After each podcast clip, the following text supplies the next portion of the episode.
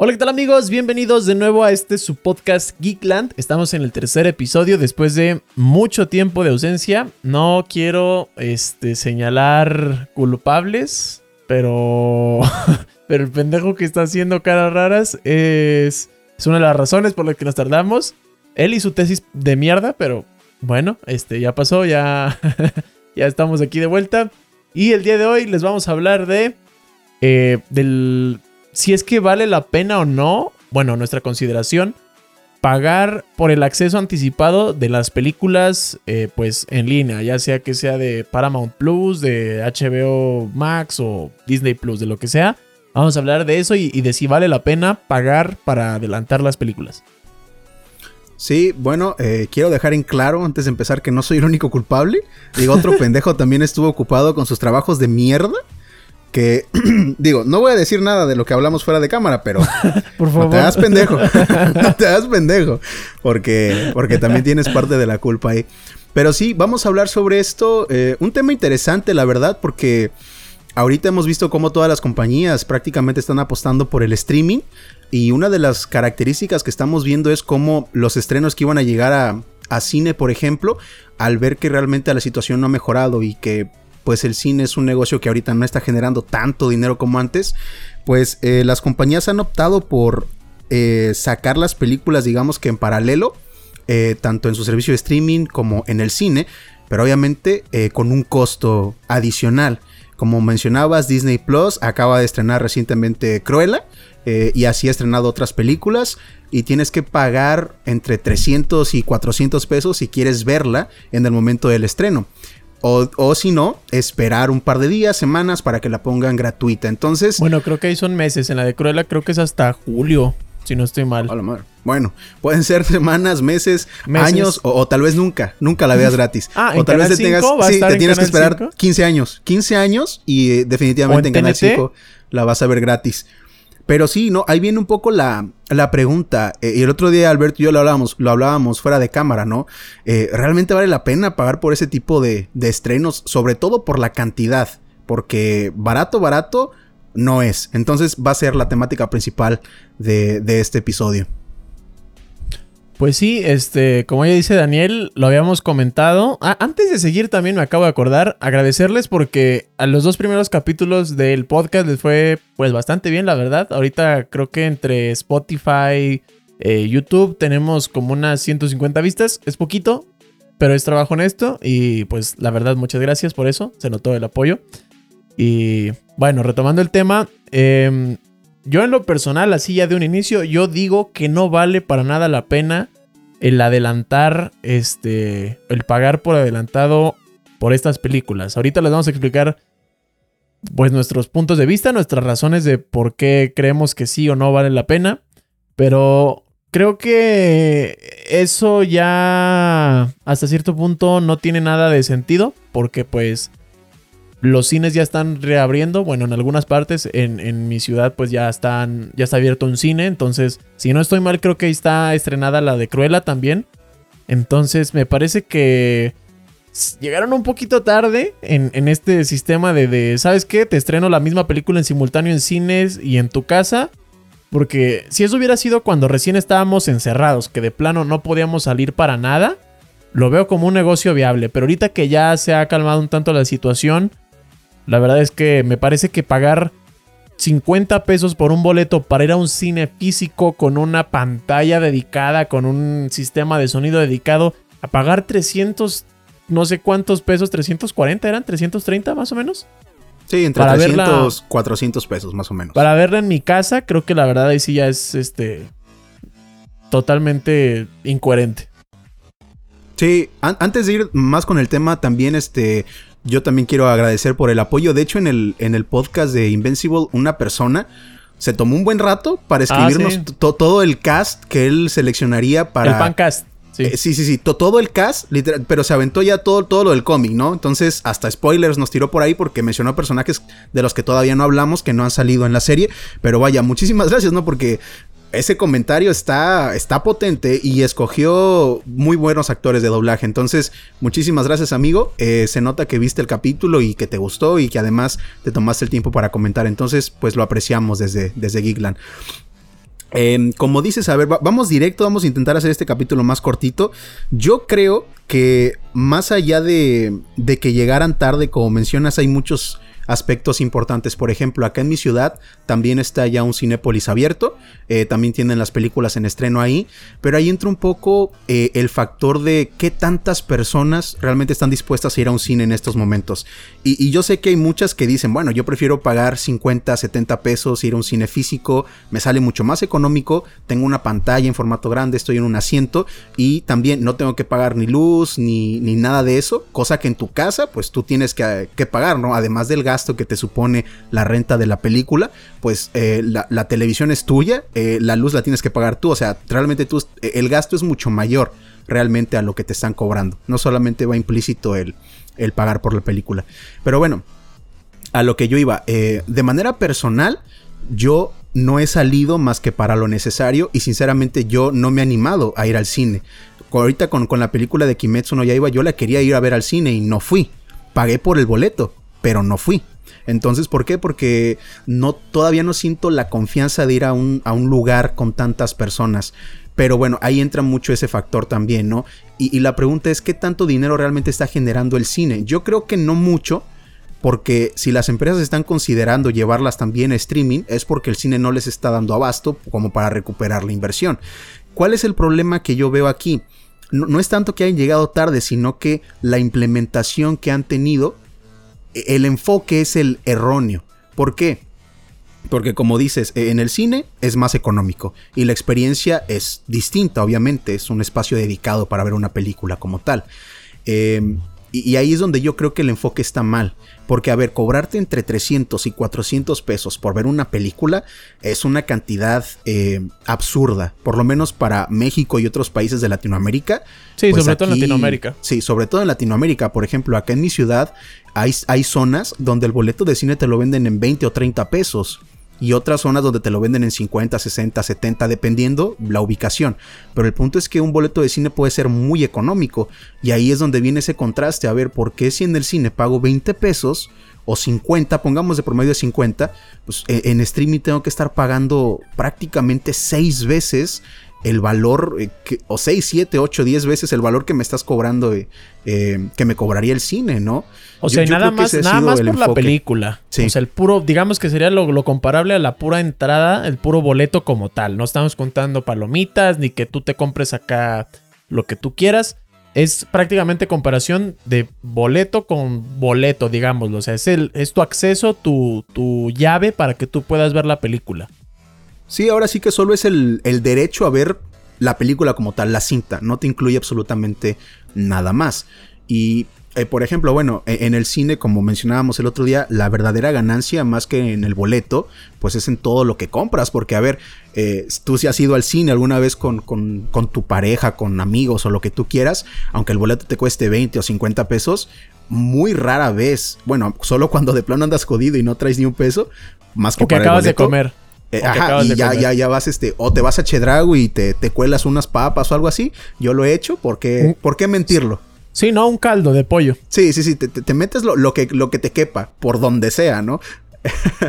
pero, pero bueno. Cada quien, sí, sí, yo nomás, sí, yo nomás he metido cacahuates. Cualquier método es este. No, se han metido hasta pollo rostizado y todo eso. O sea, están perros, ¿eh? No, ¿no viste el de Hace tiempo salió un meme donde una chava eh, se puso una sandía en la panza y dentro de la sandía llevaba ah, chucherías y cuanta madre y fingió estar embarazada.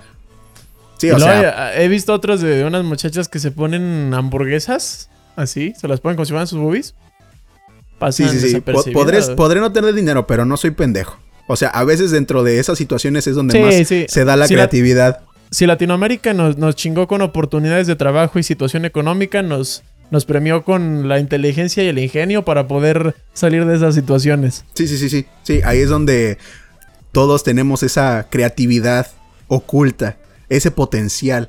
Ah, bueno, pero volviendo un poquito al tema, entonces, en el cine realmente es donde recuperan esa ganancia, porque te digo, yo cuando he ido al cine con, con mis amigos o con mis amigas o con mi pareja, muy, muy rara vez solo compro la entrada. Solo cuando de plano no tengo más.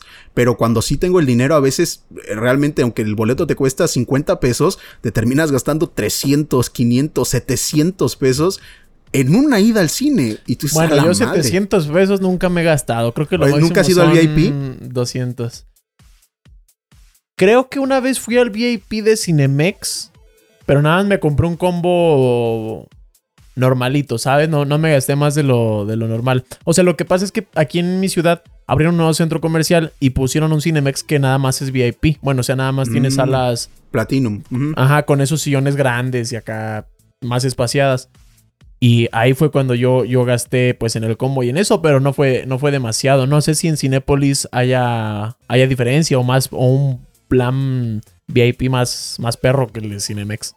Sí, yo sí he gastado bastantito en el cine, o sea, la pura entrada en el VIP te cuesta creo que 150, pero ahí también eh, como venden comida, no solamente te venden palomitas, sino que venden eh, baguettes, este... Sí, te ven comida más preparada. Sí, y cerveza y todo, o sea, es más caro. Entonces, sí, yo sí he gastado unos 500, 600 pesos en ir al cine. Entonces, realmente ahí es donde viene la ganancia de ese negocio, no tanto en el boleto. Tú ahí, tú ahí en el cine, que te gastaste esos 500, 600 pesos, ¿crees que valió la pena? ¿O te arrepientes de haber gastado mucho en comida? O a lo mejor que no valiera la pena el VIP. A ver, e, e, eso es algo subjetivo. Si tienes el dinero y te lo puedes permitir, yo creo que vale la pena. Porque pues ir a una ir a una sala y tener este un sillón en el que te puedes prácticamente acostar. Si llevas a tu novia, pues te acurrucas ahí un ratito. Y te llevan la comida también, ¿no? Sí, te llevan, pides, ajá, sí, pides al mesero desde el sillón, te toma la orden, tú no tienes que pararte, te lo cobran directamente ahí. Y como dices, la comida es más preparada. Yo, por ejemplo, creo que esa vez que gasté tanto, no, no fueron tantas veces, pero la, esa vez que, que sí gasté fue porque ni mi pareja ni yo habíamos comido. Entonces le dije, oye, pues mira, aquí venden comida venden este combo que te trae creo que dos baguettes, las palomitas, los refrescos, por tanto. Entonces, bueno, ya fue lo del cine más lo de la comida, ¿no? Entonces, digamos que ahí se compensa un poco, fueron las dos cosas. Sí, sí fue un poquito más, este, digamos, válido, un poquito más aceptable, porque muchas veces a lo mejor lo que haces primero es ir a comer con tu pareja, por ejemplo, con tus amigos, y ya después que no saben qué hacer, pues entonces se van al cine, entonces terminan gastando pues prácticamente la misma cantidad, no más que en lugares separados. Sí, sí, sí. Ahí, ahí se gastó más porque era agrupado. Y pues la experiencia yo creo que... Em, pues sí lo vale. Sobre todo si lo tienes. Si tienes la oportunidad, sí. Pero también, si no lo tienes, no te pierdes de mucho. Porque si no compras comida ahí, más allá de estar acostado en el asiento, no te pierdes de, de nada más. De nada más. Pero bueno, em, el punto es que como, como te estaba comentando, yo creo que ahí es donde el enfoque de estas empresas es erróneo. Porque cobrarte, imagínate, eh, eh, te están cobrando más que una entrada VIP. Te están cobrando prácticamente el doble. Si la entrada VIP te cuesta 150, sí. Pura entrada, o sea, porque como tú estás diciendo, te gastaste 500 pesos, ponle que te hubieras gastado 300 o 400 en algo no tan caro, ¿verdad? Una comida no tan tan tan cara. Este, pero, pero ya va incluida, o sea, tu salita cómoda, que si tienen clima, que si un buen sonido, una pantallota y además tus tus alimentos, o sea, pero acá estás pagando, te están cobrando 300 pesos por ver, por nada más acceder a la película. Antes de los demás, porque de todas maneras van a salir ahí en el servicio. Sí, yo creo que ahí viene un poco el error. La, la, experiencia es muy distinta. Acá la estás viendo en tu casa, la puedes ver sentado, acostado y lo que quieras, pero no te incluye absolutamente nada. O sea, si tú quisieras echarte un refrigerio, lo tienes que comprar aparte aunque te salga más barato, pero la pura entrada ya te está costando 300 pesos, ¿no? Eh, ¿Querías hablar? ¿Querías decir algo? O sea, e, e, eso de que lo puedes ver, como dices, lo puedes ver en tu casa acostado, sentado, donde se te hinchen, pero realmente para que tú tengas una experiencia igual a la del cine, debes de, tener dinero y tener una sala preparada para ver películas. O sea, que tenga así su clima, que esté bien ambientada, así oscura, una pantalla más o menos grande. Porque realmente, ¿qué comparas ir a un lugar preparado para eso a pues estar acostado en el sillón con tu tablet? Sí, eso, eso, es a lo que iba. También ver realmente cuántas personas utilizan estas aplicaciones en una televisión, en una Smart TV, ¿no? Cuánta gente realmente tiene acceso a ese tipo de productos. Porque yo puedo decirte que muchas de las personas que conozco, entre las cuales me incluyo en algunas situaciones, lo termino viendo en mi celular o en mi tablet pues acostado ahí en mi cama. Y entonces realmente la experiencia ya no es tan buena porque a ver, en principio la pantalla es más pequeña, es menor resolución, el sonido no es nada del otro mundo. E incluso viéndolo en un Smart TV a 4K y lo que tú quieras, aún así sí hay una diferencia entre la experiencia. No, no es lo mismo. Claro, si tienes el dinero y tienes una sala acústicamente preparada, eh, televisión de alta resolución y lo que quieras, bueno, ahí se, compensa un poco más. Pero ¿cuánto tuviste que haber invertido para realmente tener una experiencia similar a la que te daría un cine como tal, ¿no? Entonces, eh, yo creo que ahí, precisamente está el error. No tanto en que lleguen tarde. Yo creo que está bien, sobre todo el que quieran estrenarlo de manera simultánea en cine y en streaming, me parece bien, porque como te dije, yo hasta el momento no he tenido las ganas ni la confianza de ir a un cine en físico. Entonces, así se estrenase cualquier película, yo sinceramente dudo mucho que me anime a ir. Pero si me dan la oportunidad de verla en streaming, tal vez por el mismo costo de lo que me saldría ir a un cine, ok, sí, o sea, si me terminan cobrando 50, 70 pesos, se me hace justo, yo, yo lo pago realmente, ¿no? Eh, por verla en mi casa y, sentirme bien. Y para las personas que digan, bueno, no es que yo prefiero la experiencia en el cine, lo que quieras, ahí está. Si tú te sientes con la confianza de ir al cine en físico, pues tienes la opción de ir, no, no, te están privando de nada, al contrario, le están dando la oportunidad a las personas que se quieren quedar en casa de no perderse la película y los que de plano quieren ir al cine, pues también tienen la opción de hacerlo. El problema es que ahí viene lo injusto. Los que quieren ir al cine, pues pagan su precio normal. Y los que no tenemos la confianza para ir en esta situación, pues te jodes, pagas el cinco veces más de lo que te costaría ir al cine. Entonces, mmm, ya ahí no, no me convence mucho. Hay también a lo que me refería, o sea, es que es el hecho de que llegaron tarde como para poner esos precios. Porque la verdad, mucha gente cuando de plano no podía salir, hubiera pagado lo que sea. O sea, porque conozco de mucha gente que de plano no sabía qué hacer en su casa. No tenía nada que hacer. Entonces estoy seguro que le hubieras puesto el precio que le pusieras, lo iban a pagar. Pero ahorita, como te digo, ya están las cosas un poquito más flojas. Y también como entra otro tema del que estábamos hablando el otro día fuera de cámara, que es la facilidad para piratear el contenido. O sea, no se pueden dar tanto el lujo de cobrar tan excesivamente. Eso y otro tema también del que estábamos hablando en comparación con Twitch, del que vamos a hablar más adelante. Pero primero, o sea, esa, esa conciencia que deben de tener de que si lo estrenan en simultáneo, la facilidad para piratear un producto pues es muchísimo más sencilla. Que ojo, no estamos alentando a que se piratee. Obviamente todos alguna vez hemos consumido, perdón, contenido pirata, pero o sea, Incluso yo que soy una persona un poquito ya que con el paso de los años me gusta pagar ya sea por aplicaciones, juegos, todo lo que consumo porque reconozco que lleva un trabajo pues detrás. Incluso a veces con esos precios para, para obtener el, la película antes se me hacen un tanto exagerados la verdad. Sí, sí, como dices, es, lo que yo te mencionaba antes. O sea, yo eh, la película de Kimetsu la vi por internet pero pagué mi boleto en Cinepolis. O sea, lo pagué en línea, pero no, fui, a, no fui a la función. Fue más o menos, este, pues... Sí, sí, quise, este, eh, valorando un poco el trabajo, sí, valorando un poco el trabajo que habían hecho, aporté lo que costaba el boleto. No fui porque sinceramente no quería ir, pero vi la película en internet, o sea, la descargué, pero sí pagué por ese, por ese, o sea, sí, de una forma u otra traté de contribuir al, al, proyecto, ¿no?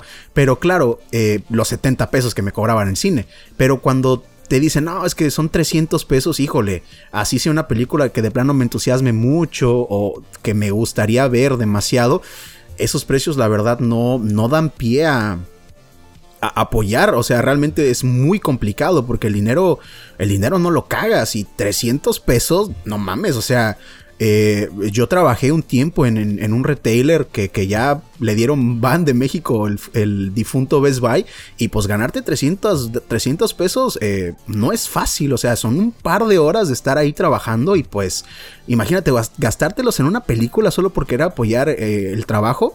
No, pues no mames, o sea, si yo te estoy tratando de apoyar, ah, sí, no, qué chido, yo, yo te trato de apoyar comprándote legalmente lo tuyo y tú me tú me metes el dedo en el ano, este, literalmente, o sea, cobrándome cinco veces. No, o sea, pues pero no te pases de verga. La cosa también que te mencionaba el otro día, estás pagando 300 pesos después de que ya pagaste 100 o 150 o si pagaste el año, por ejemplo, Disney Plus, unos mil y cacho. O sea, aparte de esos mil que ya diste, vas a pagar 300 para obtener la película que va a estar en el catálogo, pero un poquito antes. Y a final de cuentas, ni la película es tuya, o sea, ni el servicio tampoco es tuyo. O sea, después de unos meses todos lo van a tener. La película, a fin de cuentas, no es tuya, nada más la estás rentando. Y si se te acaba el servicio, tampoco tienes acceso a la película. O sea, no es como que la compres y si se te acaba la, la suscripción a Disney Plus, pues ahí la tienes, ¿no? Porque por, por 300 pesos te puedes comprar unas 3 películas en Google Play, por ejemplo, o si las tienen en descuento, a lo mejor unas 4 o 5, dependiendo del precio, compradas. O sea, ponle que no sean estrenos, que sean más o menos recientes, yo creo que unas 3 sí te puedes comprar, pero ya son tuyas. O sea, aquí no hay suscripciones ni nada, ni, ni, ni, de que después de un tiempo, al final de cuentas, todos lo van a tener. Entonces, creo que también eso como que le juega mucho en contra porque ni siquiera es algo tuyo, es algo temporal. O sea, estás pagando 300 pesos adicionales por algo que no es tuyo. Sí, como dices que cuando la saquen en DVD o Blu-ray, te va a salir más barata. Te va a salir más barata un Blu-ray DVD. 300 pesos, o sea, se, me hace mucho dependiendo de la película, pero al final de cuentas no es, no es algo tuyo. O sea, no es algo tuyo. Y, y, por ejemplo, eso que comentabas, yo ya pagué 1250 por el año de Disney Plus. Yo entendería que para las personas que no pagaron el servicio, que digan, bueno, la quieres ver, son 300 pesos porque no estás suscrito al servicio, no has pagado nada. Nada más quieres ver esa madre, bueno, pues te cobro 300 varos. Pero para los que ya se suscribieron, oye, ¿por, qué les estás cobrando tanto? O sea, y por algo que realmente no, no va a ser tuyo. Eh, ahí sí lo veo un poco, un poco injusto. Eh, por, porque no, no sé, de verdad, no, no, me, da, no me dan ganas de, querer pagar esa cantidad. De verdad. O sea, porque, porque además, si, si lo tomas en, en, consideración así los números, con esos 300 pesos te pagas 3 meses de, de, Amazon Prime. O unos 2, tal vez 3 también, dependiendo del servicio, de Crunchyroll. Entonces, si tú dices 300 por ver una película, o 300 por 3 meses de algún u otro servicio, pues como que, o sea, y, tomando en cuenta así de que si la voy a encontrar en Cuevana. Sí, e, eso es a lo que iba. Eh, dos puntos que te quería comentar. Lo que decías de, de que al, momento en el que ellos deciden estrenarlo en simultáneo y ponerlo en internet, incluso antes de que ellos mismos lo suban, ya está filtrado. O sea, ya, ya está en internet, la puedes ver hasta en Full HD, en sitios como Cuevana y demás. Y ahí es donde te dicen, bueno, a ver, eh, ¿quieres apoyar este, el trabajo? Sí, pues tienes que pagar 300 pesos. O la puedes ver gratis. Híjole, pues a ver, los que tienen el dinero y quieran de plano apoyar mucho, pues igual y terminan pagando eso. ¿Quién lo haría? Pues quién sabe realmente. Yo no. yo no, no lo haría. no, es eh. mucho dinero. Entonces, si me dicen, no, pues es que tienes la opción de verla gratis ahorita. O esperarte dos meses y verla gratis de manera, digamos, legal en el servicio. ¿No? Entonces, ¿qué haces? No, pues de plano, si me, si me la estás poniendo así entre la espalda y la pared, termino yéndome a un sitio y viéndola gratis, porque pues no, no me estás dando la facilidad como para, como para verla. Si, si realmente me estuvieses cobrando lo mismo que el boleto local de cine, yo con gusto lo pagaría por las películas que me interesan. Por todas no, pero por las que me interesan tal vez sí. Es lo que estábamos comentando el otro día, o sea, si tomamos en cuenta esas opciones, o sea, verla gratis ahorita o pagar 300 pesos. Uy, pues verla gratis, ¿no? O sea, en, alguna página. Pero si añadieran una opción de verla legal por unos 100 pesos, que todavía pues me parece razonable, que como dices no pagaría por cualquiera, o sea, pues allá sale un poquito más, o sea, o habrá más gente que diga, bueno, pues está bien, voy a apoyar, no está tan caro, y pues lo voy a ver, en, estoy seguro que es de alta calidad, estoy apoyando el proyecto y shalala. Obviamente también va a haber gente que pues prefiera verla gratuita, que no quiere invertir nada. Pero estoy seguro que una gran cantidad de esas personas ahorita que prefieren verla gratis, si les dieran una opción más o menos económica, apoyarían. Pero 300 pesos, insisto, se me hace mucho. Sí, es como el, el caso de la Justice League de Zack Snyder también se rentó por 400 pesos, pero ahí sí tenías formas de verla legalmente más económica. Amazon, ese día estábamos tú y yo jugando, ¿te acuerdas? Te dije, oye, la pusieron en 160 pesos, no la rentamos al otro día. horas, creo. Sí, al otro día ya estaba a precio normal, pero de ahí la podías rentar por 15 pesos en Google Play si era tu primera renta. Entonces, eh, yo supe, bueno, muchos de mis amigos utilizaron esa de, rentarla por Google, Play Oye, 15 pesos. Yo hubiera pagado más de 15 pesos. Ahí sí hubiera pagado 100 pesos tal vez. Porque bueno, eran 4 horas. Entonces bueno, lo entiendo, ¿no? Si me hubiera salido en 100 pesos, eh, los pago. O sea, con gusto los pago. Sí, luego también todo el mame que hubo detrás para que la pudieran sacar. Pues como quiera uno ahí sí considera... Fue mucho. Este, para apoyar. un poquito más. Pues sí, está bien. Sí, o sea, si me dijeran, no, pues mira, son 120, 130, lo de, los, lo de dos boletitos de cine, 150. Pero bueno, a ver, son cuatro horas, ok. todavía me parece justo. Eh, y además tenías la facilidad de verlas por varios medios más económica. Entonces yo sí supe de muchas personas que, oye, aunque sean 15 pesos, tú dirás, ay, son 15 pesos. Sí, cabrón, pero son 15 pesos que se animaron a gastar porque les dieron la opción de verla más económica. Y estoy seguro de que les si les hubieran dicho, no son 15, son 50, pagaban los 50 pesos. Porque es una opción más viable, o sea, es mucho más realista que quererte cobrar 400 pesos, o sea, hay como que no. Y, ojo aquí también, este, disculpa que te interrumpa. dale, dale. Ambos, ambos eh, hacemos producción audiovisual, o sea, ambos hacemos videos para YouTube.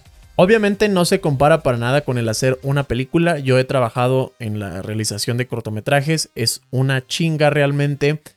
El script, el grabar, la locación, que si los vestuarios. Y eso para un estudiante universitario. No me quiero imaginar cómo es la joda ni el costo de comprar cámaras de cine, lentes de cine, filtros de cine, luces, todo eso. O sea, nosotros entendemos que todo eso tiene un valor y cuando decimos que no se nos hace justo, no, no nos referimos a que realmente no lo vale, sino que los mercados son diferentes. O sea, aquí es diferente que una persona en Estados Unidos gaste, gane 300 pesos a que una la gane en México. O sea, es, muy diferente y eso inclusive lo podemos ver directamente nosotros que hacemos videos en YouTube.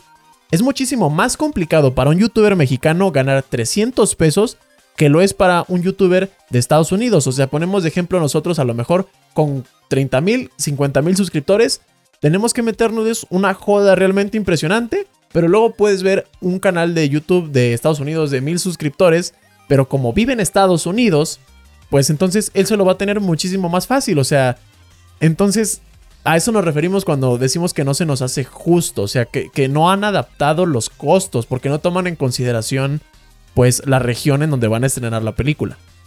Sí, sí, eso es a lo que, lo que queríamos comentar. También eso lo hablábamos tú y yo el otro día fuera de cámara, ¿no? Sí, sin duda cada mercado es diferente. O sea, y si Disney Plus adaptó sus precios del servicio de streaming eh, como tal a, México, porque dices, bueno, 1250 por todo un año, no se me hace caro, está más o menos competitivo con otra como por ejemplo Amazon Prime. Un poquito más cara, pero bueno, está bien, ¿no? Sí los pago. Pero, o sea, sobre todo para también para todos los fans de películas, no solo de Disney, porque pues ya sabemos que tenemos, todos tenemos una amiga mamadora que es fanática de películas de Disney. Y luego están los vatos que son fanáticos de las películas de Marvel. O sea, tienes un muy buen Star Wars. Sí, Ajá, Star Wars y pues. Sí, tienes bastante contenido. La mitad de las películas, ¿no? Porque Disney ya es dueño de. De, mí también. sí, sí, sí, sí, casi es dueño de, nosotros. Eh, pero sí, o sea, todavía el precio anual que pusieron a mí se me hace correcto. No, no, no me dolió pagarlo, no sentí mal al pagarlo. Dije, ok, creo que está bien, es competitivo. Pero ya en sus rentas, y es como de, oye, aquí papi, como que te falló el enfoque, como que no estás tomando en cuenta el salario mínimo de México. O sea, aquí te pagan 21 pesos la hora, si bien te va. Y digo, si bien te va, ¿eh? De verdad, si bien te va. Siendo medio tiempo, 21 pesos es bastantito. Porque yo sé de trabajos donde te pagan 10, 12 pesos la hora. No mames, o sea, 12 pesos la hora no, no chingues, o sea, yo creo que saco más pidiendo en el semáforo, cabrón. Por ejemplo, en esos casos, gente que obviamente, pues, es un tanto ilógico que la gente que gana 10 pesos a la, hora vaya a querer rentar Disney Plus, ¿verdad? O sea, no Sí, pero tomemos de, referencia que una persona tendría que trabajar, o sea, si gana 10 pesos la hora, 30 horas. Va a tener que estar chinguese y chinguese. O sea, tendría que estar realizando ese trabajo para ver, para rentar una película en su casa. No, está la goma, o sea, impensable, no, impensable. Sobre todo cuando tienes en cuenta que aquí muchos trabajos, a veces lo que ganan al mes son 4 mil, 5 mil pesos. 4 mil, 5 mil pesos, no, es muy poco, la verdad. Ese es otro tema, no nos vamos a meter a hablar ahorita de la porquería de... Pues de la, de la situación tan mala que hay, pero pero sí, así, sí, sin duda, no, el enfoque ahí fue completamente incorrecto. No adaptarlo al mercado local. Porque en México no puedes esperar que todas las personas estén dispuestas a pagarte 300, 400 pesos por rentar una película. Que, a ver, yo el otro día lo estuve pensando y tal vez ellos, eh, el enfoque es, bueno, a ver, en una cuenta de Disney Plus tienes hasta 6 perfiles. Si multiplicas 6 por 5 te da 300, ¿no? Bueno, 6 por 50, perdón. Te da los 300. Entonces, a ver, te estoy cobrando 300 teniendo en cuenta que los 6 perfiles van a tener acceso a la película. Y ok, e, ese enfoque es válido porque dices, bueno, no es solamente una persona, son a las 6 personas que están suscritas a, esa cuenta. Y si tú compartes con otros 5 amigos, si cada uno pone 50 pesos, bueno, pues ya ahí sale más, sale, vaya, es más realista, más apegado al mercado, ¿no? Donde estamos, ya no es tanto el, el gasto. Pero la cosa ahí, por ejemplo, es yo que comparto únicamente la suscripción con mi familia, si mi hermano quiere ver una película que a mí no me interesa y a mi mamá no le interesa, ni yo ni mi madre le vamos a poner ni un peso para ver esa madre. O sea, la tendría que rentar él solo. O sea, se tiene que rentar los 300 pesos, se tiene que aventar los 300 pesos él solo. Y ahí es donde esa lógica que tal vez ellos estén empleando para poner ese costo ya no es tan viable. Porque igual, aunque estés con amigos, si le dices a tus cinco amigos, oye, a ver, vamos a ver la de Cruella, ¿quién se apunta para rentarla? Imagina que nada más les guste a dos, pues se tienen que ir de 150 a 200 pesos cada una para poder verla legalmente. Vamos a lo mismo, no, no conviene. No conviene. Eso es lo que te iba a decir, o sea, si no es una película tipo Endgame, veo muy complicado que todos los amigos, si lo rentas con amigos, se pongan de acuerdo para poder rentarla. Honestamente, o sea, porque Cruella me llama la atención porque a mí me gusta ver mucho películas, este, lo tengo que hacer también por mi carrera, pero, o sea, el resto de mis compañeros no tiene esa necesidad, no tiene los mismos gustos que yo. Sería, creo que va a ser algo complicado el ponerse de acuerdo para poder pagar. Te digo, con los que yo estoy pagando, creo que no va a haber problemas si nos ponemos de acuerdo para obtener el acceso anticipado de las películas de Marvel. O sea, porque realmente, para evitar spoilers, eso es, eso es una, un gran punto a tener en cuenta para, para obtener el acceso anticipado. Pero, como dices, para ponerse de acuerdo, o sea, si, una persona o dos se ponen de acuerdo, de todas maneras es, muy caro. Sí, sí, o sea, el pensamiento que tal vez ellos están usando involucra prácticamente a las seis personas. Y no para todas las películas, eh, las seis personas van a querer estar pagando o estar pagando a cada rato, ¿no? Imagínate, o no, una tras No toman en cuenta a lo mejor que, que, que, son seis perfiles, pero que a lo mejor lo pagan dos personas, los papás, y tienen perfiles para los hijos, o sea. Sí, no, sí. no necesariamente son seis personas como tal. Como yo que te digo, o sea, yo nada más lo comparto con mi mamá y con, con uno de mis hermanos, porque el otro no, no ven nada, realmente no, no le interesa mucho. Entonces nada más somos tres. Y por ejemplo, a mi hermano le gusta ver mucho, ve mucho más contenido del que yo veo. Entonces, si él me dijera, oye, yo quiero pagar por esta película, híjole, es que si a mí no me interesa, sinceramente, no voy a estar gastando de mi dinero en eso. Entonces, aún así, yo creo que está mal. Eh, lo que yo estaba pensando, si realmente esa es su, forma de, ver las cosas, lo más eh, viable sería, no, pues en vez de cobrarte por los seis perfiles, a cada perfil cóbrale los 50 o 70 pesos. O sea, si tú pagas 70 pesos, solo puedes ver la película en un perfil. Sí, sí. Si quieres verla en otra, tienes que volver a pagar. Eh, ahí sería un poco más justo, aunque también ahí viene un poco el, el, punto negativo que sería, bueno, sí, pero si tú te pones de acuerdo con tus amigos para solo pagarla en un perfil y verlos todos al mismo tiempo, pues digamos que a ellos no les conviene porque estarías pagando 70 pesos y le estarían viendo más de una persona. Entonces, pero, pero, de nuevo volvemos, o sea, ¿qué prefieres? ¿Eso? O sea, que te paguen aunque sea 70 o que la vean pirata. O sea, es que no tienen realmente mucho para dónde tirarle, no se pueden poner demasiado exigentes. Sí, ahí es a lo que iba, o sea, ¿qué prefieres? ¿Que te paguen más suscriptores o más personas 70 pesos o que menos personas te paguen 300 pesos. Digo, porque a gran escala puede que sea mucho más rentable que te paguen 70 pesos que 300 pesos. Entonces, bueno, aunque digamos que te la están aplicando porque sí se podrían poner de acuerdo para ver las seis personas en un solo perfil, al final del día como quiera estás ganando dinero. O porque si, si no das una opción como esa, pues bien, al final no terminas ganando ni 70 pesos porque se pueden ir fácilmente a verla por internet. Y ya perdiste dinero. Sí.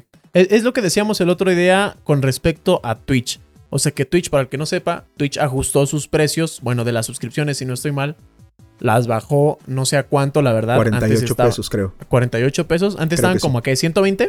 Sí, más o menos al triple. Más o menos. Y luego, luego salió gente quejándose de que iba a ganar menos, que porque las suscripciones, pues. A primera instancia puede parecer que sí, pero es lo que decía Daniel. O sea, ¿qué prefieres? ¿Que una persona te pague 120 pesos al mes? ¿O que te paguen 20 personas 50 pesos? Lo que estás haciendo ahí es darle posibilidad, mayor posibilidad a más personas. Y aunque sea poquito, aunque cada uno ponga su granito de arroz, pues van a ser más. O sea, en vez de que ya sean 5 personas las que te pueden pagar la suscripción, ahora pueden ser 500, por ejemplo. O sea, lo que tuvo que haber hecho Disney Plus, en nuestra opinión, era ajustar los precios al mercado. Porque también lo que decíamos es que, por ejemplo, en Estados Unidos, el boleto más o menos ha de costar unos 10, dólares. O sea, un boleto para cine.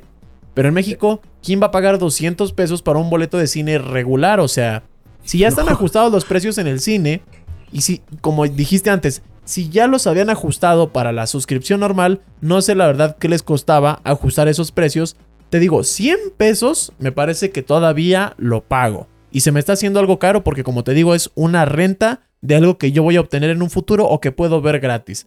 Pero el hecho de que se les haya ido muy, muy gacho la mano con, con esos precios, la verdad es que no le encuentro sentido. Y sobre todo también tomando en cuenta que va a llegar, por ejemplo, el servicio de Star, Star Plus o como se llame aquí, que en Estados Unidos va incluido y aquí nos va a costar extra. O sea, y entonces cuando exista alguna película, por ejemplo, de Fox, también la van a cobrar igual, yo creo, de acceso anticipado allá. Y si tienes, si llegas a tener los dos servicios, te van a cobrar como 300 pesos por ver una película en cada servicio. O sea, suena ilógico completamente. Sí, a ver, e, el streaming como tal eh, ya es una realidad, no, no nos vamos a deshacer de él. Y el problema es que ya todas las empresas están apostando al streaming. Entonces imagínate, si tú tienes gustos en HBO, si tienes gustos en Disney Plus, si tienes gustos en Netflix, en Prime Video, en lo que sea, híjole, ya vas a tener que estar pagándole a cada una por ver realmente el contenido. Entonces, y, y, sobre todo Disney, que es dueña de tantas cosas, el que segmente sus propias compañías o sus propias empresas, la verdad, le resta un poco de atractivo porque si te hubiesen dicho, a ver, si solo quieres Disney Plus, te vamos a cobrar 1250. Lo quieres con Star, te cobramos 200 pesos más al año. Yo espero te cobramos que 1500. ¿eh? Sí, yo también, según me había dicho mi hermano, si ya estaba suscrito a Disney Plus, la suscripción de Star iba a ser menor. Pero falta ver qué tanto menos. O sea, qué, qué tanto eh, va a reducir el costo a comparación de si la pagas completa. Porque si me dicen, no, pues es que al año son otros mil varos, nada, pues no mames, ya te estoy pagando 1250 aquí, porque te tengo que pagar otros mil pesos. Y adicional, si me estrenas una película de Fox que yo quiero ver, para verla en Star tengo que estar suscrito a Star. Y aparte pagarte esos 300 pesos, mm, pues no, hermano, ahí como que te estás pasando de lanza, o sea. O sea, y, y aparte también, o sea, pagar 1200 pesos por Disney, para empezar de entrada, creo que Star debería de llegar con un precio menor a eso porque tiene un catálogo, creo, no estoy seguro, debería tener un catálogo no tan amplio, porque si bien tiene pues muchas películas, muchas, este, muchos derechos, no creo que le llegue al catálogo de Disney de las franquicias que tiene ahorita en Disney Plus. Entonces me parecería que de entrada debe de llegar a un precio menor de esos 1200 pesos que, que pusieron. Y además, para los suscriptores, todavía que nos estás haciendo pagar más y a tus usuarios de Estados Unidos no, creo que deberían de hacer ahí un descuento. Entonces, espero que no llegue a un precio así como que muy, muy alocado. Y espero que, que, tenga una buena integración, aunque sea ahí como un acceso directo o algo que nos permita, pues ya si bien que lo separaron, pues al menos hacernos sentir como que en realidad todo sí está como más homogéneo. Sí, falta ver realmente cómo lo traen. Eh, el precio, cómo lo integran con Disney Plus y de plano va a ser una plataforma completamente independiente con una aplicación por separado o si al final termina siendo como una sección adicional en Disney Plus que puedes desbloquear pagando una cantidad. Puede ser que esa sea la estrategia. Si ya tienes Disney Plus, puedes tener una sección aparte de estar dentro de la misma aplicación que se desbloquea pagando tal cantidad, ¿no? Entonces ahí tomarían en cuenta que ya tienes la suscripción a Disney, te la darían por un precio más económico. O si no tienes la suscripción a Disney porque no la quieres, pues te puedes rentar únicamente Star por un precio completo con una aplicación completamente individual. Estaría bien siempre y cuando el precio sea adecuado para los usuarios que ya están pagando Disney Plus, porque realmente les estás dando menos contenido del que les das en otros mercados, lo cual es un poco injusto. Y esto no solamente lo ha hecho Disney, vemos también como Netflix en otros países tiene un catálogo más amplio que aquí en México, o sea, que a veces tienes que recurrir a VPNs para poder ver algo que deberías poder ver porque te están cobrando por el mismo servicio, ¿no? Eso es algo que a mí me molesta mucho cuando las empresas sacan no solamente servicios de streaming, ¿eh? También lo hemos visto con productos de consumo, como en un mercado tienen características diferentes o mejores a las que terminan llegando a México. Sí, lo hemos visto con Samsung, con LG, que teléfonos que sacan en Estados Unidos otros mercados son mejores que los que terminan llegando a México y en México a veces estás pagando más de lo que cuestan en otros mercados por las tarifas de importación. Entonces, ¿cómo es posible que un teléfono que en Estados Unidos cuesta 800 mil dólares es mejor que uno de que yo estoy pagando en México por 30 mil pesos? O sea, ¿por qué? O sea, ¿por qué esa diferencia, no? Y te digo, o sea, no es exclusivo de los servicios de streaming, también en productos de consumo esto pasa y es un poco injusto porque estamos pagando incluso hasta más, ¿no? Y no estamos recibiendo la misma calidad de servicio, eso no, no me parece correcto, la verdad. No sé si se deba, bueno, en el caso de Netflix, adquieren ellos los... Las licencias. Los permisos, ajá, las licencias y esas tienen ciertas restricciones, pero no sé yo de temas legales, pero así a simple vista, a bote pronto, Digo, pues si ellos están pagando por las licencias a una empresa externa y Disney es dueño de sus propias licencias, ¿qué tendría ahí que argumentar como para que no estén... O sea, porque de hecho el catálogo, si no estoy mal, también varía. Porque en España creo que estaba, por ejemplo, la serie de Spider-Man o... No, la de Modoc. Estaba la serie de Modoc en Disney Plus. Y acá no está. O sea, mm.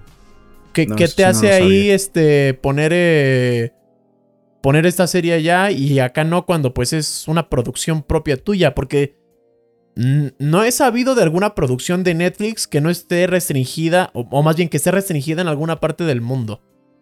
Bueno, ya si tomamos en cuenta a lo mejor Corea o algún país así medio estricto, pues tal vez, ¿verdad? Pero así como que películas grandes, por ejemplo las de Marvel, acá casi no, no estaban. No sé si ahorita todavía estén, pero las de Marvel acá casi no estaban.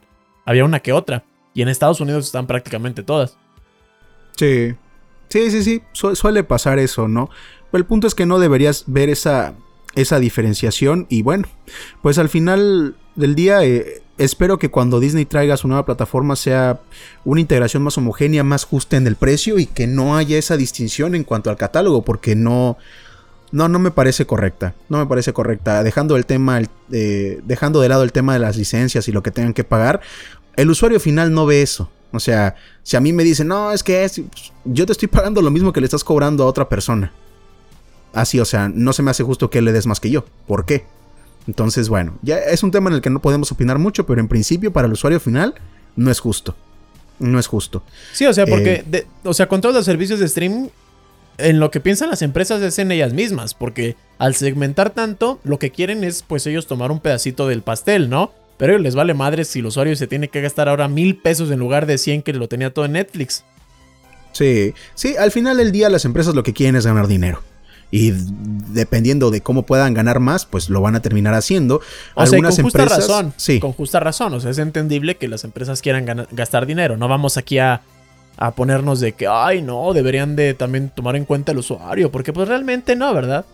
Sí, no, eh, sería un poco hipócrita decir eso, porque como comentabas, o sea, nosotros incluso que trabajamos en este medio nos beneficiamos de, de, todo esto, sabemos la cantidad de trabajo y esfuerzo que hay detrás de cada video y, o sea, imagínate si yo como te decía, a veces un video de 5 o 10 minutos, las personas lo pueden ver y decir, ah, es un video de 5 o 10 minutos, ¿Qué, ¿qué, tanto te ha de costar hacer esa madre, ¿no? ¿Qué tan difícil es hacer videos? Sí, cabrón, pero detrás de esos 10 minutos hay 10, 15, 20 horas de trabajo en grabación, en edición, en corrección de color, en postproducción, en, en, grabación de audio. incluso. Sí, en preproducción. En acomodar eh, la cámara, escribir incluso desde el momento en el que tienes que estar preparando el video, probar los productos, la idea, cómo lo vas a hacer. O sea, hay una cantidad de trabajo enorme. Y estamos hablando que son videos de YouTube, por supuesto, para producciones mucho más grandes como películas y lo que tú quieras, obviamente el nivel es mucho mayor, ¿no? Por eso hay muchísimas personas involucradas y claro que se, se valora el esfuerzo que hacen. Si no, imagínate, si yo no valorara ese esfuerzo, pues tampoco sería capaz de valorar el mío. Y pues yo sé que aunque algunos de mis videos son mejores que otros, a todos les pongo mucho empeño y siempre trato de hacerlos mejor. Entonces, y, por eso se agradece cuando las personas te apoyan, cuando comparten el contenido, cuando te dejan buenos comentarios. Entonces, por eso mismo creo que vale la pena apoyar el trabajo de, estas personas, pero siempre y cuando te den las, las posibilidades eh, dentro de, de tu, de tu cartera para hacerlo, ¿no? Si sí, oye, pues es que te lo ponen tan caro, pues no, o sea. Les quieres dar la mano y te están metiendo en la cola, o sea, pues cómo tú los quieres apoyar y ellos pues, lo único que quieren prácticamente, o sea, aquí sí es directo al dinero, o sea, no hicieron como que este enfoque que, que deberían de haber hecho como lo han lo han hecho, valga la redundancia, pues muchas otras empresas, o sea, adaptar los costos porque obviamente no vamos a ganar en México lo mismo que van a ganar. Incluso la gente que vende comida rápida en Estados Unidos a veces gana más, que, que, una persona con título acá en México. Entonces no, no pueden pretender que, que tenemos las mismas capacidades adquisitivas. Sí, la economía es completamente diferente y eso lo hemos reflejado en todo, o sea, en todo, dentro de la propia YouTube, nada más para que tengan el dato, lo que gana un, un creador de contenido en México es 10 veces menos o a veces 15 veces menos a lo que gana un creador de contenido en Estados Unidos. O sea, es increíble la diferencia de... de vaya, no, no sé cómo decirlo, la diferencia de, de ganancia que se tiene. O sea, increíble. Y, eso que México no es el país más jodido. No es el país más jodido. Hay países que ganan mucho menos. Me estoy hablando exclusivamente de YouTube. Pero en otros países hay canales que ganan menos que en México. Y es donde dices, no manches, o sea, están perros. O sea, en Estados Unidos 10, 15 veces más de lo que ganas acá. No, pues claro que allá te puedes permitir pagar 10 dólares por un boleto. En México, no mames, 10 dólares por un boleto es más que una entrada VIP imposible pagar eso. Eso tiene su justificación por lo mismo, porque ellos tienen más poder adquisitivo, entonces los anunciantes le invierten mucho dinero en YouTube porque saben que si lo ponen ahí en los anuncios, pues puede que les compren. Pero acá en México y en Latinoamérica la cosa es diferente. Como la gente de todas maneras no tiene tanto dinero y no tiene tanto poder adquisitivo, pues las propias empresas ya saben que no les costea tanto invertir y por eso el, el pago es menor. O sea, incluso hasta en esa situación se ajustan, este, digamos, las empresas saben ver que el mercado no es igual en todos lados, porque qué maravilla sería que yo pudiera ganar lo mismo que un youtuber de Estados Unidos. Ahorita ya no estaría estudiando. Entonces, Sí, sí, es como te dije, yo había hecho la cuenta y si yo ganase con mi número de suscriptores actuales y con mi número de vistas, yo fácilmente podría tener un sueldo muy cómodo con lo que tengo ahorita, como para ya, o sea, eh, bueno, ya voy a terminar la carrera, como, pero si no quisiera ejercer de plano, tomarme uno o dos años haciendo puros videos, yo podría vivir de eso sin problema. En Estados Unidos. En Estados Unidos. En Estados Unidos. En Estados Unidos. Aquí no. Aquí no puedes hacer eso. Solo se pueden dar esos lujos los canales muy grandes que tienen muchas vistas, muchos suscriptores y de estas personas que se suscriben también al canal para apoyarlos con una cuota mensual. Que bueno, eso ya es otro tema, pero el punto es que sin duda eh, todas las compañías tienen que adaptarse al mercado. Como decías, algunas lo han hecho, Prime, bueno, Amazon lo hizo, ajustó su precio para que con los impuestos realmente el usuario no se viese afectado y siguiese pagando exactamente lo mismo. 99 Creo que Xbox también lo hizo, ¿no? Xbox eh, a eso iba también. Eh, eh, lo de Xbox es algo interesante porque realmente Xbox, pese a que es una compañía de videojuegos, creo que es una de las que mejor ha sabido manejar su modelo de streaming con el Game Pass. Para mí el Game Pass es uno de los mejores ejemplos de cómo se tiene que hacer un buen servicio de streaming. Güey, yo estoy muy tentado a, comprarlo. No, no, eh, la verdad es muy bueno. Yo pago el Ultimate junto con mi hermano. Él lo juega en la consola, yo lo juego en la PC. ¿O ¿El la verdad, incluye los dos? Incluye los dos, incluye los dos. Entonces, eh, me pasa un poco lo mismo que con Amazon. Realmente siento que sí está rindiendo mi dinero. A ver, si pagas el Ultimate son 200 40 o 230 pesos al mes. Pero bueno, teniendo en cuenta que lo puedes usar en la consola y en la computadora, pues me voy a la mitad con mi hermano. Y pues tienes acceso a todo el catálogo de juegos. Algunos, desde su día de lanzamiento, ya los tienes disponibles. O sea, día de lanzamiento. Eh, que fácilmente podrías irlo a comprar por 1500, 1800 pesos, porque están bien caros los pinches juegos. Algunos salen gratuitos en, en Game Pass. o sea, los que son propios de, de Microsoft Studio salen gratis en Game Pass. Y algunos que son de terceros salen gratis en Game Pass desde el día de lanzamiento. O sea, te estás ahorrando eh, el costo total de lo, que, de lo que te saldría un juego pagando una pequeña fracción para poder jugarlo. Que solo lo tienes un mes, pero sí, a ver, en un mes, si de verdad le inviertes tiempo, te acabas un juego sin problema. O sea, pero lo que yo, lo que yo estaba tomando en cuenta es el hecho de que Ponle que al, al, año vayas a pagar que unos. En el plan nada más para computadora, por ejemplo. Unos 150. Mil, unos mil, 1800. Pongámosle 1800. Unos 1800. Porque, bueno, un poquito menos porque el primer mes cuesta 10 pesos. Esa también es otra cosa interesante. Sí, o a veces puedes aprovechar los tres meses por 10 pesos. Si no estás suscrito. Ponle que te gastes 1800 pesos al año o sea, sería como que si, si tú al inicio del año compraras un juego nuevo, porque prácticamente eso es lo que cuestan. Sí. Pero por ese costo, estás adquiriendo toda la librería que tiene Xbox, que la verdad, el otro día la estuve revisando. tiene juegos muy interesantes, porque por ejemplo, únicamente FIFA 21, ese juego viene costando ahorita, todavía después de, todo el rato que, que tiene que salió, te viene costando como unos mil pesos. Entonces, por 800 pesos más tienes el FIFA 21, el FIFA 20, creo que hasta el 18. Tienes los juegos de Doom. Tienes no sé qué cuántos otros juegos, por ejemplo el de Forza, todos los de Halo. O sea, digo, güey, pues sale prácticamente, o sea, sale rentable. Es rentable. sería como pagar un juego nuevo, pero tienes toda esta librería. Lo que me echa un poquito para atrás es que cuando ya se me acabe la suscripción, pues se me van los juegos. O sea, y los que tengan, por ejemplo, en línea, o sea, esos son los que más me dolería, porque los que tienen historia, pues como quiera me lo acabo y pues ahí muere, ¿no? Pero eh, creo que sí lo voy a contratar, la verdad, porque tienen un, un muy buen catálogo, la verdad. Sí, como dices, a ver, por el precio de un solo juego tienes acceso a 100, a más de 100 juegos eh, disponibles. Hay veces en las que algunos son exclusivos de PC, otros son exclusivos de consola, algunos llegan primero a consola y meses después llegan a PC, pero vaya, la verdad tienes acceso a muchísimos títulos. Yo, por ejemplo, ahorita tengo descargado em, de ahí FIFA 21 porque te incluye EA Play, que esa es otra cosa. Están, están unidos. Puedes tener acceso a los juegos de Star Wars, puedes tener Forza, puedes tener este FIFA 21, Maiden este los de NBA, todo lo de Bethesda, que es Doom, Skyrim, bueno, esto ya no es de Bethesda, pero también de, la propia Microsoft, este Halo, Gears of War. Ah, Gears este, también es verdad. Sí, o sea, hay bastantes, hay bastantes juegos que dices, oye, pues no está tan mal, ¿no? Y cada constante tiempo van este, añadiendo juegos y quitando juegos. Hay como dices, la desventaja es que si alguno tiene en línea y de plano te gusta, pues ya no lo podrías jugar si no sigues pagando el servicio. Pero afortunadamente también Microsoft lo que hizo fue que los juegos que son gratuitos y tienen en línea ya no te requieren Gold para jugar. Bueno, esto es en consola porque en, PC no pagas realmente por jugar en línea. Pero bueno, para los jugadores de consola eso también está bien, ¿no? Entonces e, es un añadido interesante. Y al final del día, la mayoría de juegos que están en Game Pass eh, yo creo que son más para disfrutarlos en, single player. La mayoría tiene historia y si bien es cierto que tiene un modo multijugador, es un extra, pero en principio, por lo menos yo los que tengo descargados, nunca los he jugado en multijugador. Y, aunque...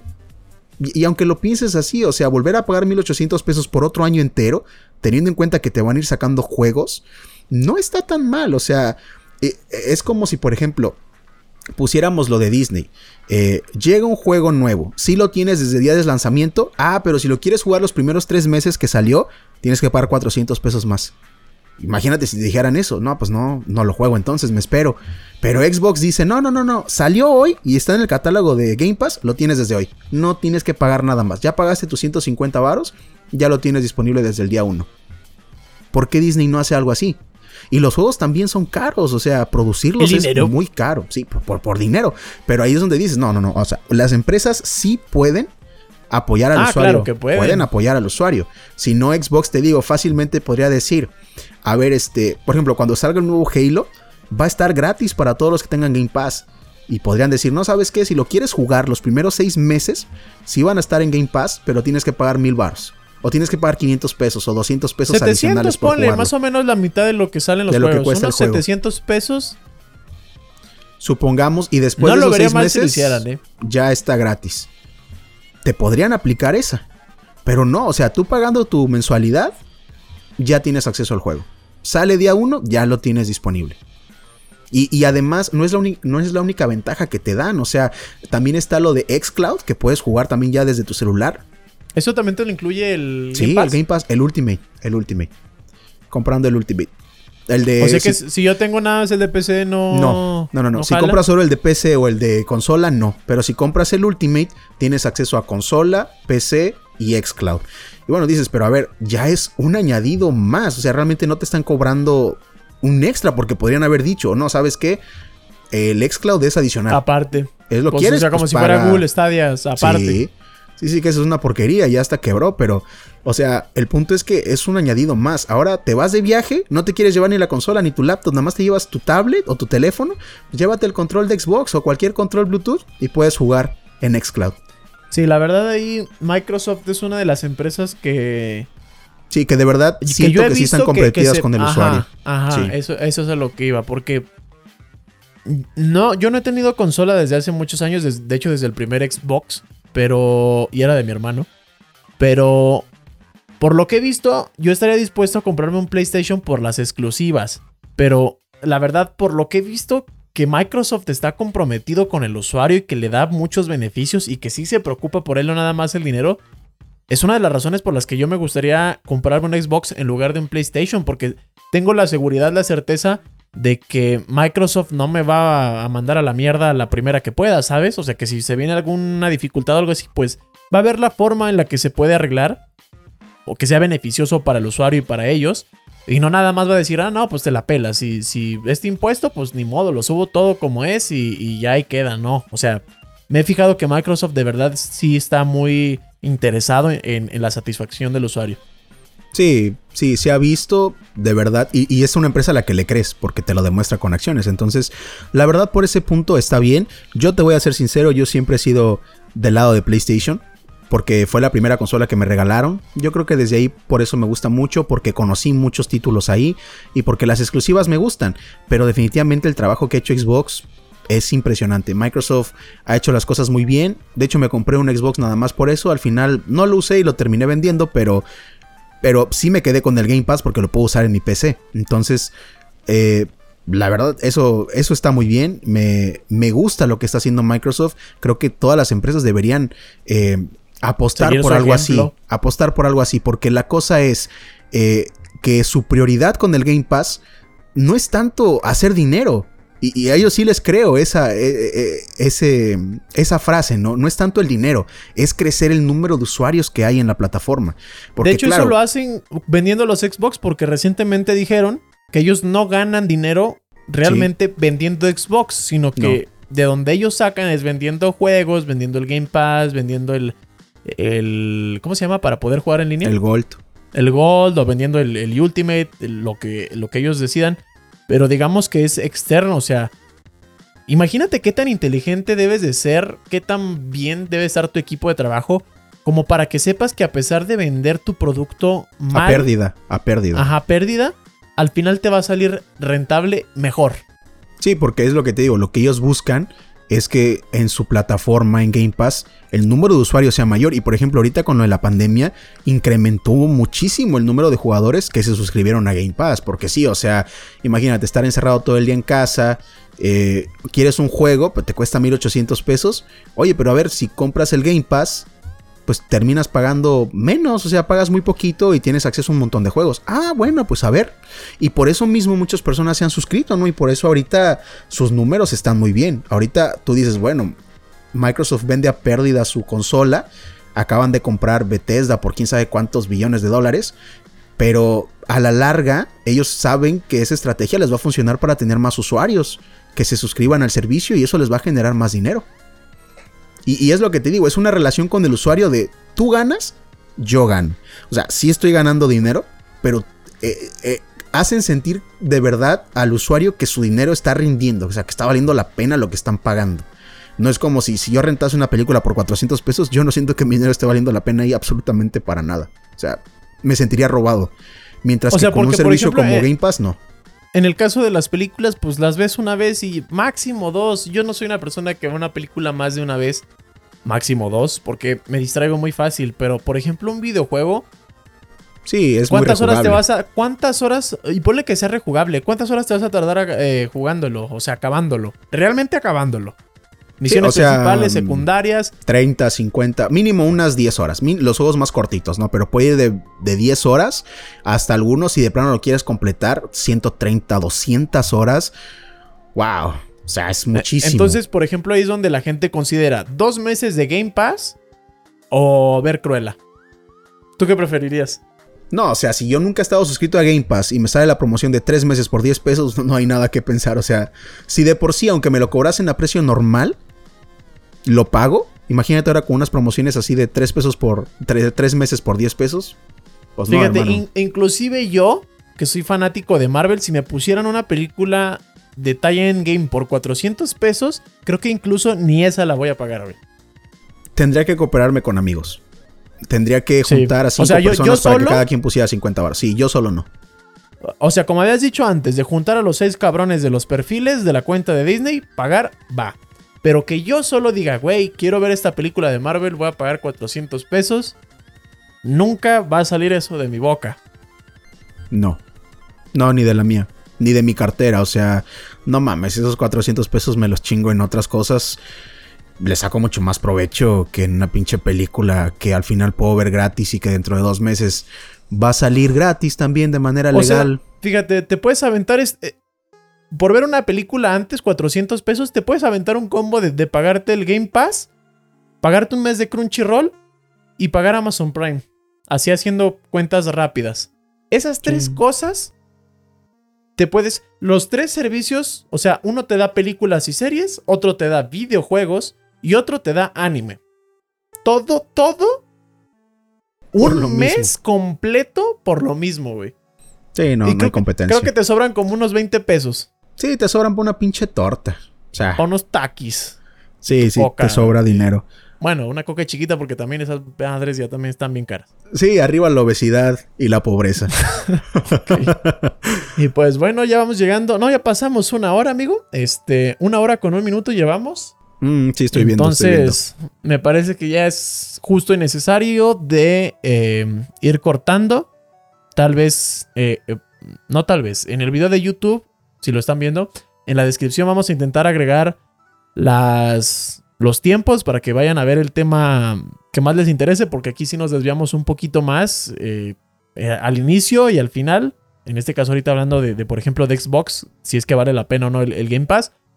Entonces, para que no se les haga muy pesado, pues ahí van a tener los tiempos para que vayan a la parte que a ustedes más les guste. Si se lo quieren echar completo, ya sea nada más escuchándolo o viéndolos, pues se los agradecemos mucho. No sé si tengas algo más que decir.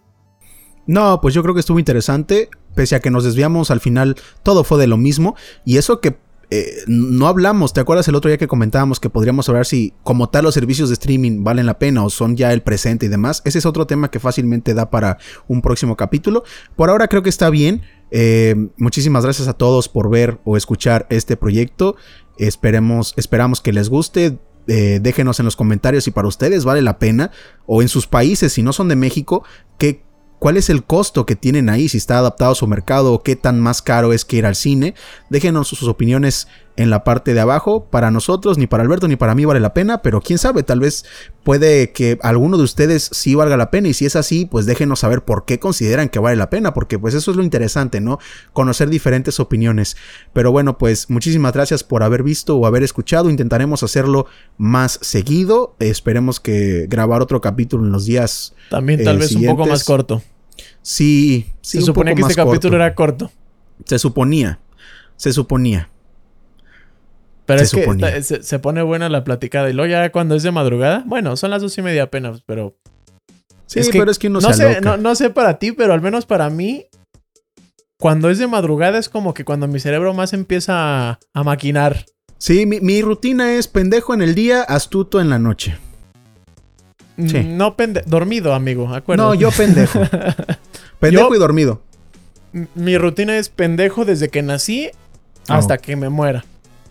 No falla. no, ¿eh? esa no es mi rutina. Esa es mi vida. O sea, Esa esa es mi- esa es que mi yo vida. una vez, una vez empecé haciéndome pendejo y ya no se me quitó, amigo. Yo nunca es tuve como- que empezar. Ya venía así. ah, allá sí venías. Wow. No te creas. Igual y yo así también venía. Yo me caía mucho de las escaleras, entonces se me hace que ahí como que un switch se desconectó, güey. Y valió verga.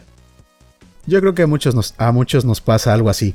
Pero bueno, lo cortamos aquí. Muchísimas gracias a todos. Esperemos vernos muy pronto. Díganos qué tema les gustaría que tocáramos aquí en el canal eh, y en el podcast. Y bueno, pues muchísimas gracias Alberto por el tiempo. Y pues nos vemos muy pronto, ¿no? Hay muchísimas cosas que comentar. Aprovechemos que ya casi estamos de vacaciones para retomar Geekland con más fuerza. Ya estoy de vacaciones, Daniel es un pendejo. No, ya todavía no, yo todavía tengo exámenes, tengo que presentar mi examen profesional, pero ya pasando esa chingadera vale madre, o sea, chinguen a su madre todos. Así que también, eh, como dijo también Dani hace rato, no se olviden de dejarnos sus opiniones en los comentarios de si es que ustedes creen que vale la pena, si es que a lo mejor pagan, por ejemplo, Game Pass y les gusta o no les gusta. Déjenos sus opiniones con respecto a lo que comentamos para que pues podamos tener retroalimentación. Realmente vamos a leer los comentarios, nos gusta saber sus opiniones, en qué podemos mejorar. Y pues también si tienen alguna otra idea o tema que gustaría que debatiéramos aquí para conocer nuestras opiniones, pues también déjenlo en los comentarios. Y pues sí, vamos a intentar hacer este podcast ya un poquito más seguido, más constante. Esperamos que les haya gustado.